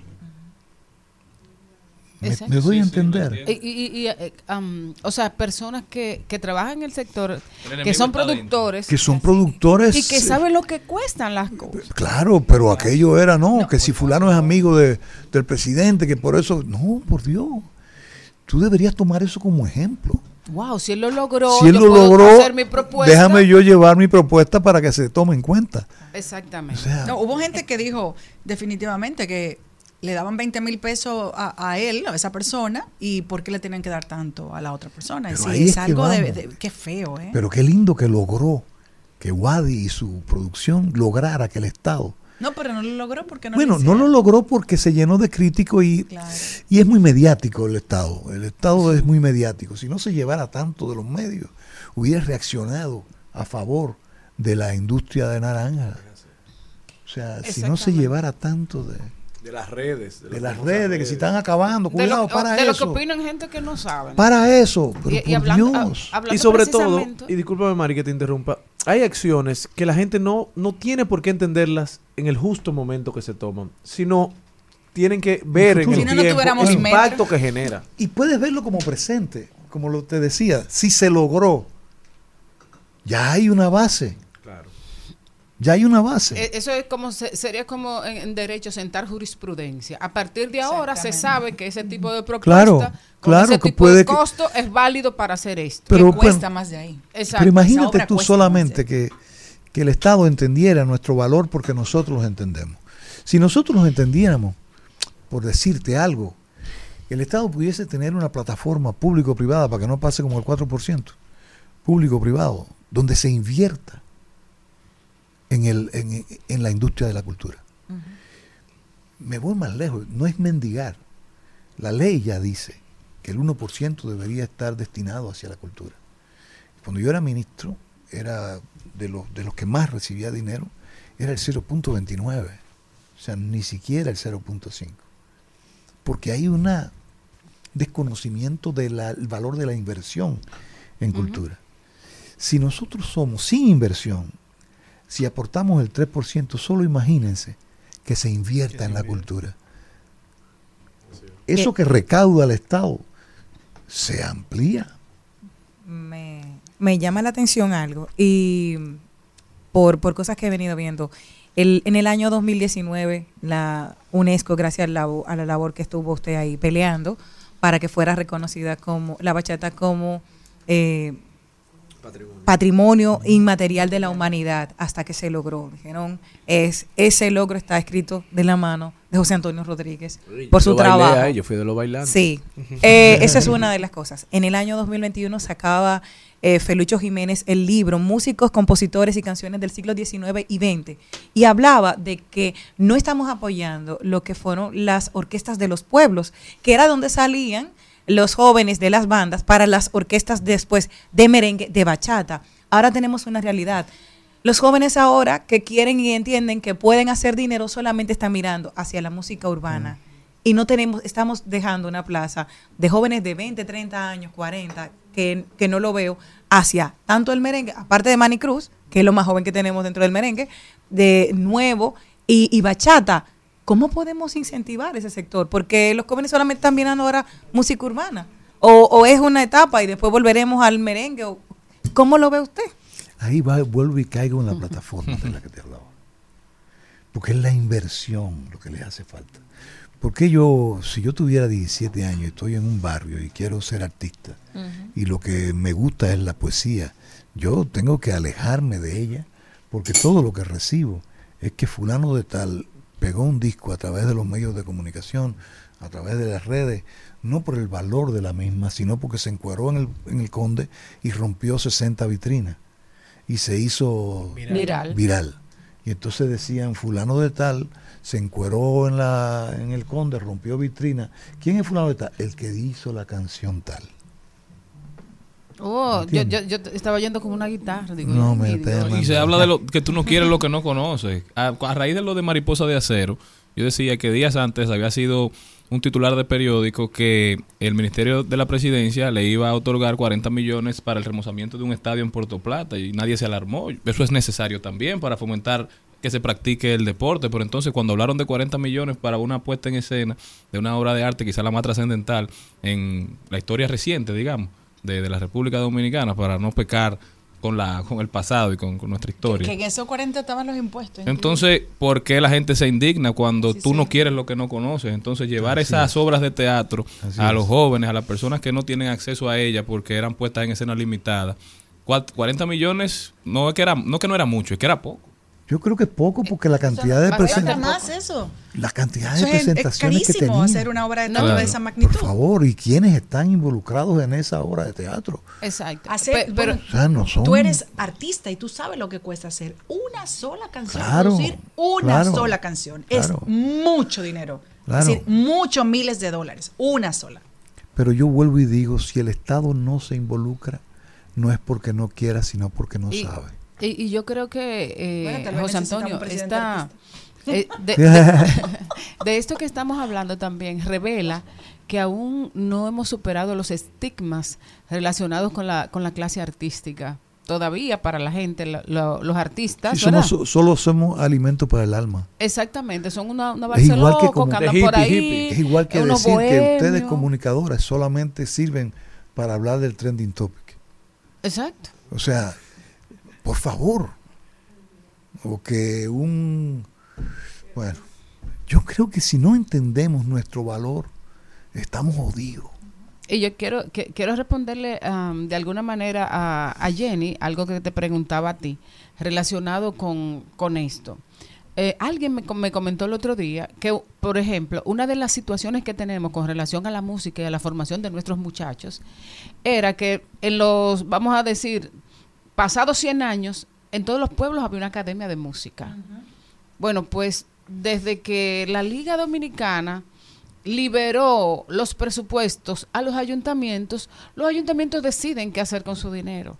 Antes los ayuntamientos tenían eh, que simplemente entregarle el dinero del director de la banda de música y de los músicos que estaban contratados y tenían que hacer una retreta los domingos y tenían una academia y tenían que enseñar a los jóvenes algún instrumento. Entonces, si yo tengo, si, si hay una persona que tiene eh, la necesidad de ser artista y no tiene academia, va a coger del aire lo que hay para hacer de- con lo que no tiene o con lo que no le dan lo que puede. Claro. Pero vuelvo y caigo. ¿Tú crees que el- la culpa la tiene el alcalde de ese pueblo que cerró o que dejó a echó a un lado la academia de música? Es No. una parte. No, el tipo no tiene nada de culpa. Cuando se cerró la academia, ¿dónde estaban los padres? ¿Dónde estaban los estudiantes? ¿Dónde estaba el pueblo Claro, que entendía que, que se valora. beneficiaba de eso? Para decir al alcalde, eh, no, ¿eh? No, usted no puede cerrar eso. Que era lo que yo ¿Dónde digo. Al final el político pone el dinero donde ve interés de la gente. No, y que es lo que yo me pero, quejaba. ¿Y cuál es el interés de la gente? Cuando la gente sabe que... Cuando él Cuando reconoce. Y, y uno Y a me- veces, me- pero una vez escucha a la gente diciendo, no, porque ya esta generación no escucha tal música. Y se lo, lo dicen como con un orgullo de que la música buena solamente está reservada para ellos, pero no tienen interés quizás en que se conozca esa música, todas esas canciones. Y lamentablemente, si tú no tienes acceso a ellas, si te la ponen difícil, tú vas a consumir lo que más fácil tienes acceso. Esa es la realidad. Sí, y, y yo te digo como artista, yo, yo subo a los escenarios y hice lo de eh, casa por casa. Ya La gente consume la, la- la música diferente a la que se escucha Claro que sí. de forma muy exagerada.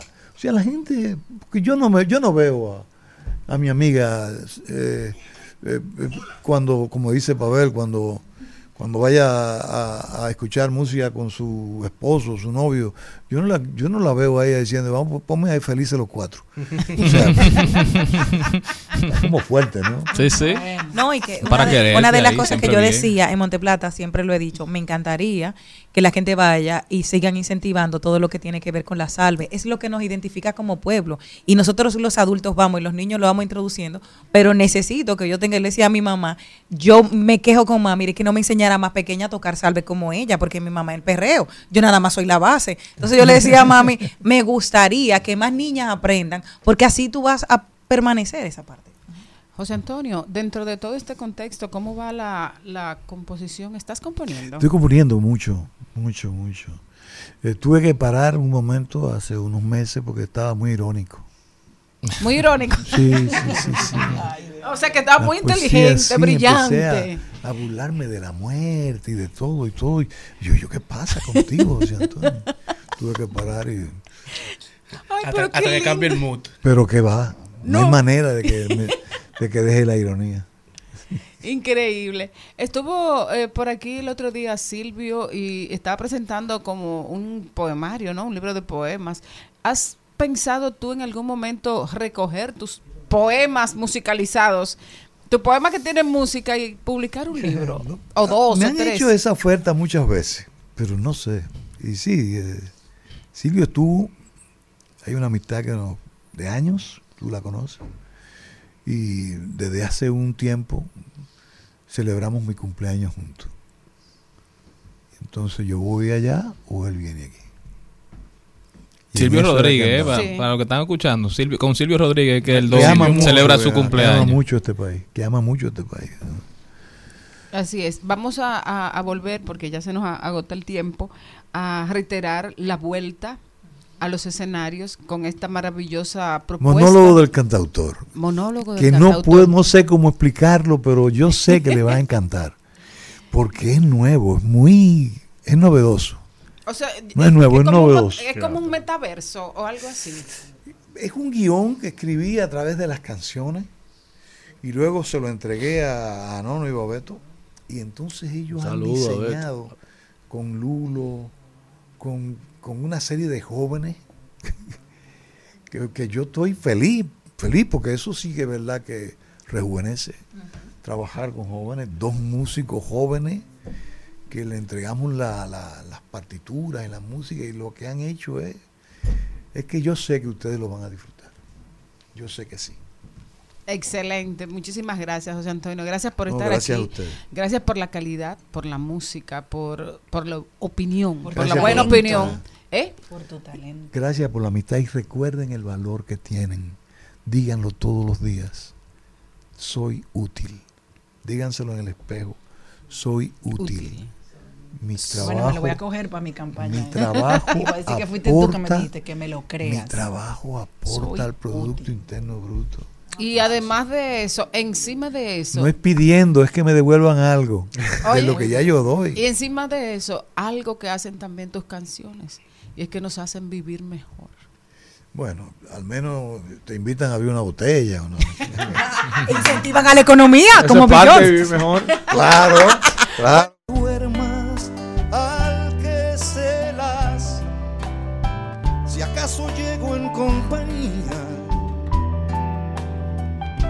Sancho y el Molino en tu novela. Al mediodía, al mediodía, al mediodía con Mario y compañía. Garras, picos, pelos, plumas, plumas y colas. En Al Mediodía, ha- hablemos de mascotas. Estamos de vuelta con Ramón Molina de Molina K9. Ramón, ¿cómo estás? Bien. ¿Y ustedes qué tal? por aquí? Bien, felices de tenerte aquí. Molina, no sé si estás al día o al tanto de que hace unos días, hace ya quizá varias semanas, se perdió una perrita dominicana en un aeropuerto de Atlanta. Ah, sí. yo La perrita de, de nuestra queridísima Daniela Rodríguez. Esa perrita no ha aparecido, no ha habido forma. ¿Qué se puede hacer? Hay organismos internacionales a los que acudir para tratar de que Delta, que era la aerolínea que se hizo responsable de, de transportar demanda que le cabe. a la perrita, aparezca. No han dado respuesta, no hay forma de que se sepa. Tú que estás en ese mundo, que has escuchado. Mira, eh, lamentablemente no hay una respuesta positiva de parte de la, de la aerolínea y también hay que responsabilizar al aeropuerto, porque dentro del aeropuerto hay unas leyes que se, que se cumplen, que son unas leyes internacionales donde las líneas aéreas y toda persona o todo eh, eh, ser vivo que está ahí dentro tiene que acatar las leyes impuestas por el aeropuerto. Entonces, el problema está que ante esa situación nadie se quiere, nadie quiere la papa caliente. Nadie la quiere. Y como es un perrito, pues lamentablemente no hay mucho, eh, muchos dolientes. Ahora bien, eso nada más no ha pasado en Estados Unidos, eso también ha pasado aquí en República Dominicana. Yo supe de un caso que sucedió en un aeropuerto importante de aquí, No, y se pierde de todo. donde eh, dejaron escapar a uno de los perros. El perro tomó eh, el área aire, o sea, el área donde circulan los aviones, y por ley en esa área no puede haber ningún animal transitando en el área. Entonces, una de las causas es de atraparlo a como dé lugar, porque por un animal puede haber un accidente aéreo. Entonces, muchas veces recurren incluso, lamentablemente, hasta sacrificarlo, porque ponen en, la balanza la vida del perro o la vida de cientos de personas. Y ahí no hay más que una simple cosa, se llama negligencia. Negligencia de parte de los de las personas que estaban a- de- bajo la responsabilidad de, llevar ese, ese, ese perrito a su destino. ¿Qué procede? Bueno, irse a los medios legales. Una demanda. Una demanda. ¿Y la ven- qué le favorece? Que no es aquí en República Dominicana, sino es que es en Estados Unidos donde ustedes saben que las demandas pueden... Pues, Sí, lamentable que, que solo Exacto. queda la vía legal, porque yo te apuesto que lo que ellas quisieran es que aparezca Sí, el claro. animalito. Claro pero que sí, claro que sí. Cuéntame entonces, Molina, del tema que te trae hoy. Los perros rescatistas. La gente está muy feliz con lo que ha pasado con, los perros rescatistas en República Dominicana en los últimos días, ¿no? La gente se ha sorprendido gratamente de- del nivel de los perros. Eso es responsabilidad suya. No, no necesariamente, pero antes que quiero que me permita eh, decir que me siento en la capacidad de poder hablar del tema, ya que hace, en el año 2000 eh, yo trabajaba como bombero aeronáutico y fui uno de los primeros bomberos. Tengo certificaciones eh, en Dallas, Fort Worth, Texas, como bombero aeronáutico y desarrollé en esa época el primer equipo de búsqueda y rescate con ayuda de perros para localizar personas que estén vivos bajo los escombros, cadáveres y personas perdidas. Actualmente ostento el cargo de instructor en una organización internacional que se llama International Man Trailing Academy en Alemania, donde soy el representante para toda Latinoamérica de esa institución. ¿Por qué te digo eso? Porque me siento con toda propiedad, con toda responsabilidad de hablar del tema. El tema de los perros de rescate, muchas veces la gente lo toma como algo muy bonito. Sí, se Es ve. la reacción que hemos visto en las redes. Sí, pero no saben que es una responsabilidad demasiado grande.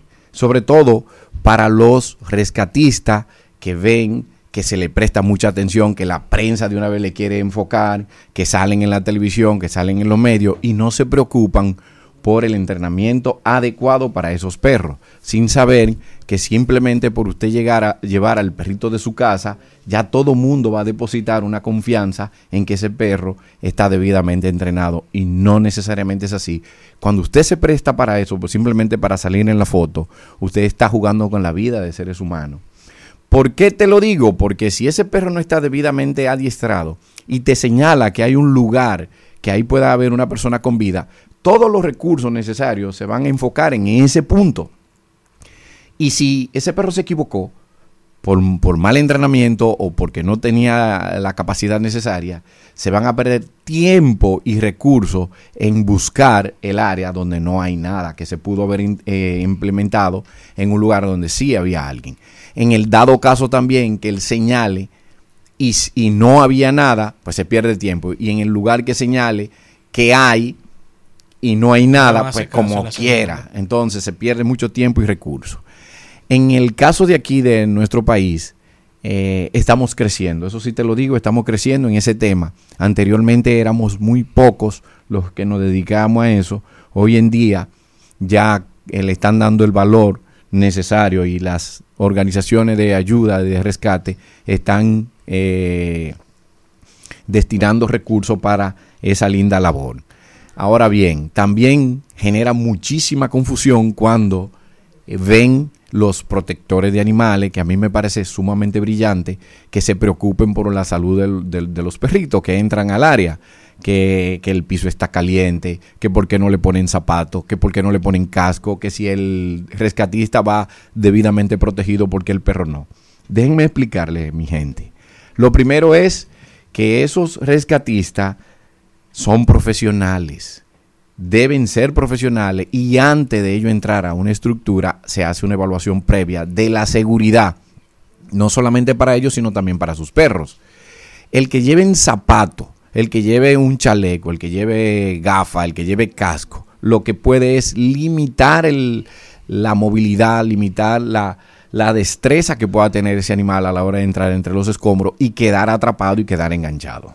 ¿Hay algún perro específico para ser recatista? Porque, un ejemplo, eh, ¿Alguna raza? como tiene, hay alguna raza, porque un ejemplo, aquí Cristian tiene a Paco, que es un bulldog francés, ¿verdad? Tú lo puedes utilizar como perro rescatista. O a- no, para que sepan la gente de las diferencias. O un chihuahua. Como, ¿Hay alguna diferencia? históricamente ¿Cuáles? que diferentes razas, dicen que son de diferentes linajes. O sea, en la casa tú ves que, que estas, estas son las razas para este tipo de actividades. Miren, los perros todos han sido creados con una funcionalidad de ayuda a los seres humanos. Está la caza, está la protección, está el cobro de presa. La compañía. La compañía, eso es la última. La- no, pero esas son eh, Ramas. ramas, pero la originalidad es lo que yo te estoy diciendo. También pastorear el ganado. Esas son las principales. Ahora bien, luego de eso, con una buena selección, se- para el tema de rescate, se selecciona un perro de talla, de tama- de talla mediana. Todos los, todos los perros tienen la misma capacidad eh, de un De olfato. Sí, claro que sí. Lo único es que por sus condiciones físicas van a tener limitaciones. Eso es como nosotros. Nosotros todos aquí tenemos capacidad de ser entrenados para jugar baloncesto o para jugar béisbol. Ahora bien, no, mi tamaño me va a ayudar a... Originalmente tú vienes así, lo que él dice. Pero depende del entrenamiento, hay uno y tus cualidades físicas te van a beneficiar más que otros. Exactamente. Por ejemplo, mi tamaño, yo como jugador de baloncesto, saben ustedes Exacto. que se me va a hacer muy difícil, se me va a hacer muy difícil, pero que puedo jugar baloncesto, sí, claro que sí. Entonces, los perros de talla chica, mediana o grande pueden tener un entrenamiento dependiendo de lo que vayan a realizar. Los perros menos usados, eso sí te lo puedo decir, son los perros braquicéfalos. Los braquicéfalos son lo Los que, lo que tienen el hocico chato, para que me puedan entender más fácil. Sí, esos lo que perros. tiene Sí, bulldog, todos esos perros pues tienen diferente, difícil eh, condiciones físicas porque se agotan muy rápido por la falta de oxigenación. Entonces se acuestan boca arriba con esos perros. no, y que tienen mucha, muy poca limitación, se cansan muy rápido. Sí, viven sofocados con calor. Claro que sí. Ahora bien, un perro de esos se puede entrenar para señalar un rastro, por ejemplo. El simple hecho de, que se entrene una persona perdida y si queramos saber por dónde se fue, pues un perro de eso puede ser entrenado para eso. Hay razas que son las más predilectas, más predilectas como son los Golden Retriever, Labradores. Esos perros son muy, muy eh, fácil de adiestrar porque tienen alto instinto de presa, tienen una mordida inhibida y son muy eh, utilizados porque son muy amigables, muy afables. Ah, ahora que estás hablando de eso, yo me preguntaba, eh, por ejemplo, hemos oído la cantidad de víctimas de la explosión de San Cristóbal, pero no tenemos eh, número, no tenemos idea de cuántos animales pudieron haber perecido ahí, sobre todo perros Eso es, domésticos. eso es algo sumamente interesante que las autoridades le pongan atención a eso, que llevan estadísticas solamente de la pérdida humana. Es muy importante también que lleven estadísticas de las pérdidas de los animales, que no solamente tienen que ser domésticos, Exacto. están las aves que, que, que anidan en próximo el área, están los insectos, todos esos animales pues también pueden ser afectados por una catástrofe O y es muy importante. Hay, hay un daño eh, no solo no solo ambiental, sino también en la fauna. Sí, eh, un daño ecológico, diría yo, porque te imaginas eh, en el caso de, de- de nuestro selenodonte que está en, en peligro de extinción y que por casualidad de la vida eh, esté próximo a, a una catástrofe, pues vamos a perder a, a- a esa especie. También es importante mencionar el tema de, bueno, ya lo dijimos, el tema de la protección, de la indumentaria protectora, que no es necesario que un perro entre. Si el área representa algún peligro, pues sencillamente el, el guía dice no entra el perro y ya vamos a asegurar el área.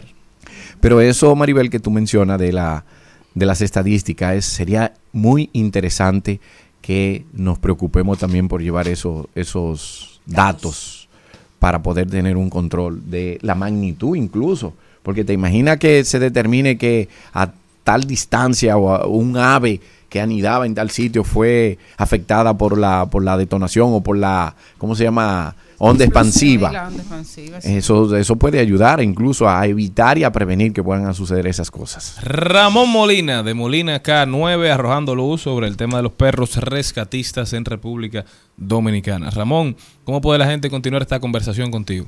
Mira, lo, antes de quiero mencionar que si quieren incursionar en el perro de lo- en el tema de los perros de rescate, tenemos una página en Facebook y en Instagram que se llama Búsqueda y Rescate República Dominicana. Eso es búsqueda y rescate de persona con ayuda de perros. Pero si quieren en- contactarme para entrenar a su perro, ya sea de seguridad o simplemente para que no haga pipí dentro de la casa, pues también pueden eh, buscar las redes sociales con el usuario único Molina Cano. Y recuerde que no hay edad para eso, dice nuestra Molina. No, no la hay. Ya saben, denle follow, Molina K9. Nosotros nos despedimos. Hasta mañana, mi gente, si Dios quiere. Hasta aquí, Mariotti y compañía. Hasta aquí, Mariotti y compañía. Hasta mañana.